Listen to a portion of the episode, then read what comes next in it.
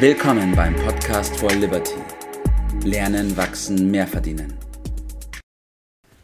Einen wunderschönen guten Morgen, Bert. Grüß dich, Tobi. Wir haben heute ein klasse Thema, die Episode 260. Wir sprechen über Versicherungen und im Speziellen, dass sich Versicherungen nicht als Geschäft eignen, Bert. Auf der anderen Seite sind aber sehr viele Deutsche, die Versicherungen lieben, oder sehe ich das falsch? Ich habe den Eindruck, alle Deutschen lieben Versicherungen. Deutschland ist das äh, Land mit den äh, höchsten Versicherungsdichten. Also Steuern und Versicherungen lieben offensichtlich die Deutschen. Und da redest du gerade mit dem Richten, ich bin ja nicht nur Steuerabrater, ich bin auch Versicherungsabrater.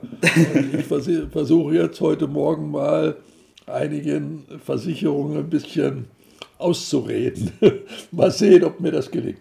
Jawohl. Gut, dass wir heute über dieses Thema sprechen, vor allem mit dir darüber sprechen. Ich bin gespannt, was wir erarbeiten werden und äh, wie wir unseren Zuhörern dabei helfen, vielleicht ein anderes oder ein besseres Verständnis für die Thematik mit der Versicherung zu bekommen.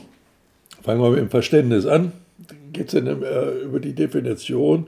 Äh, Versicherungen sind ja ein Ausgleich für einen Schaden, den man erhalten hat.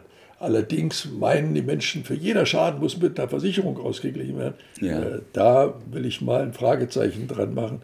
Es geht um die Schäden, die man selber schlecht tragen kann, weil sie existenzbedrohend sind.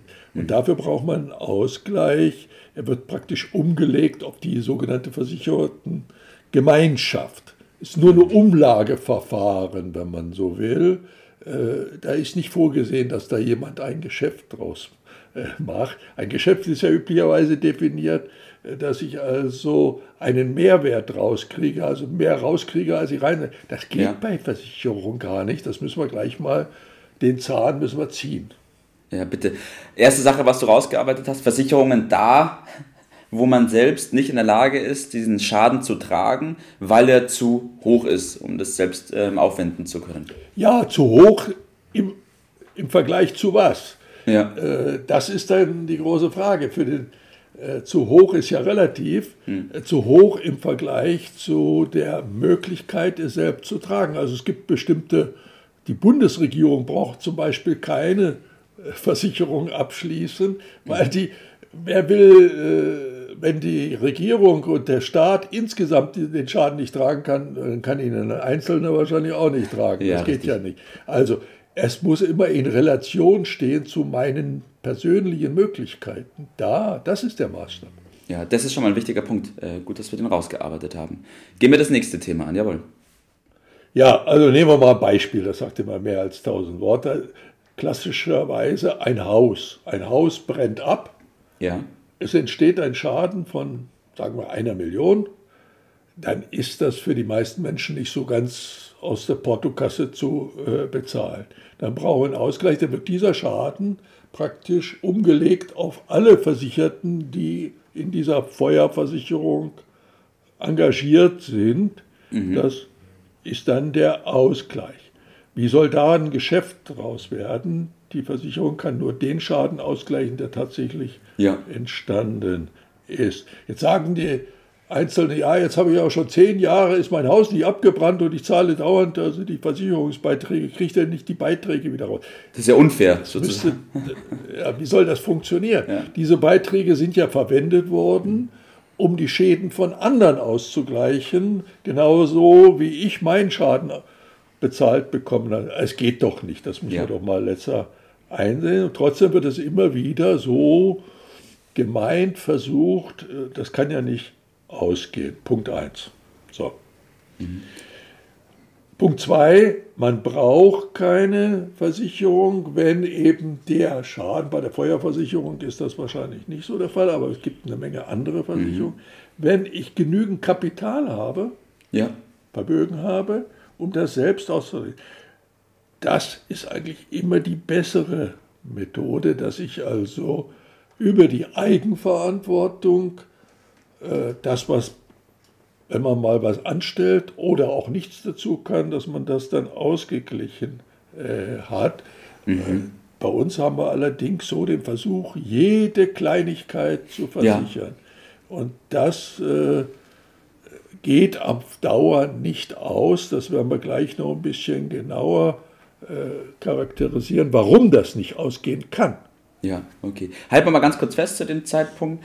Zum einen, die Versicherungsbeiträge, die wir zahlen, werden dafür verwendet, um über die Solidargemeinschaft anderen, denen wirklich was zugestoßen ist, ähm, aus der Patsche zu helfen und diesen Richtig. Schaden zahlen mhm. zu können. Aber ich kann mir die nicht zurückholen, weil es ist vergangen.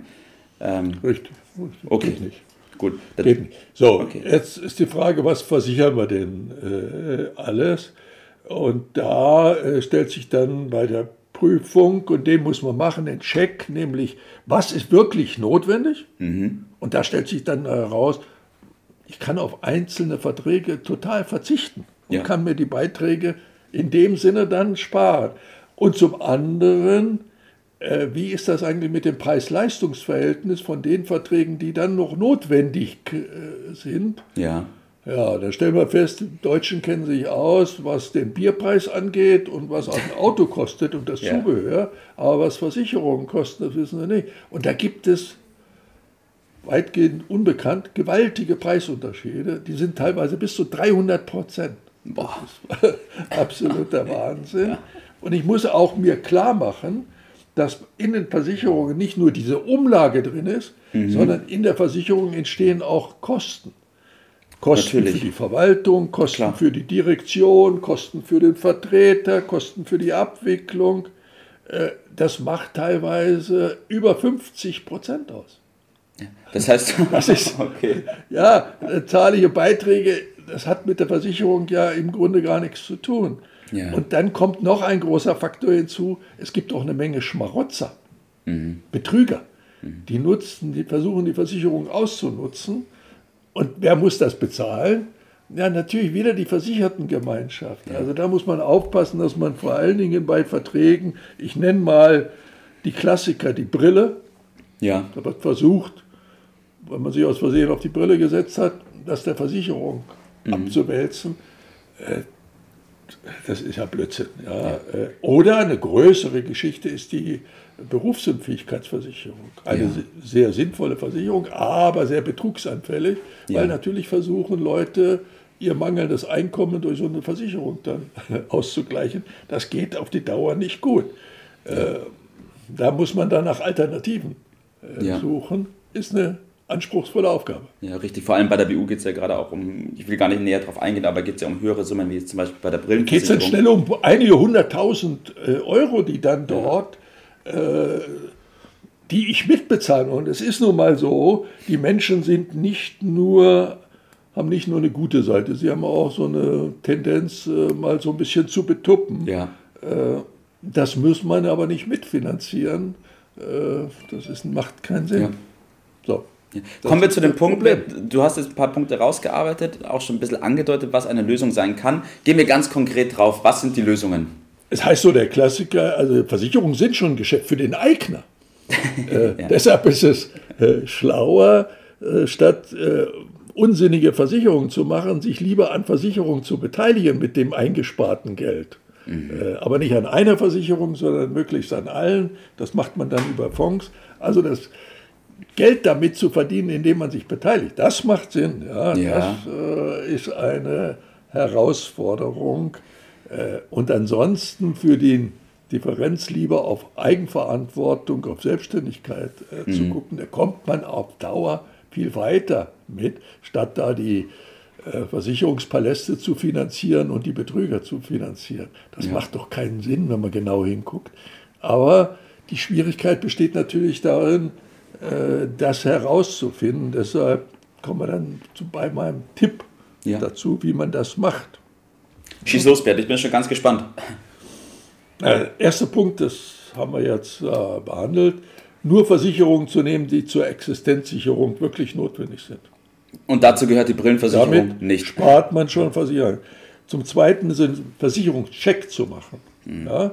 Und die Erfahrung zeigt, dass dort gewaltige Einsparungen in aller Regel möglich sind, weil der Teufel steckt im Detail. Ja diese Einsparungen machen nach unseren Auswertungen über die Jahre dann vernünftig angelegt mhm. äh, an die 100.000 Euro aus regelmäßig. 100.000 haben und nicht haben, ich finde, das ist dann schon mal ein Geschäft. Ne? Äh, auf jeden so Fall, habe ich, mein, Geschäft. da habe ich meine Entscheidung schnell getroffen, ja. so ist es. Top, Bert, danke, dass wir über dieses Thema Versicherungen gesprochen haben, auch ein bisschen die Notwendigkeit von Versicherungen und unseren Teil dazu beigetragen haben, Verständnis zu schärfen und auch eine Lösung zu zeigen, wie es richtig geht.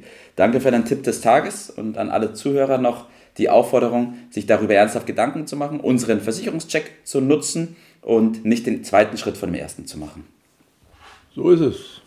Top.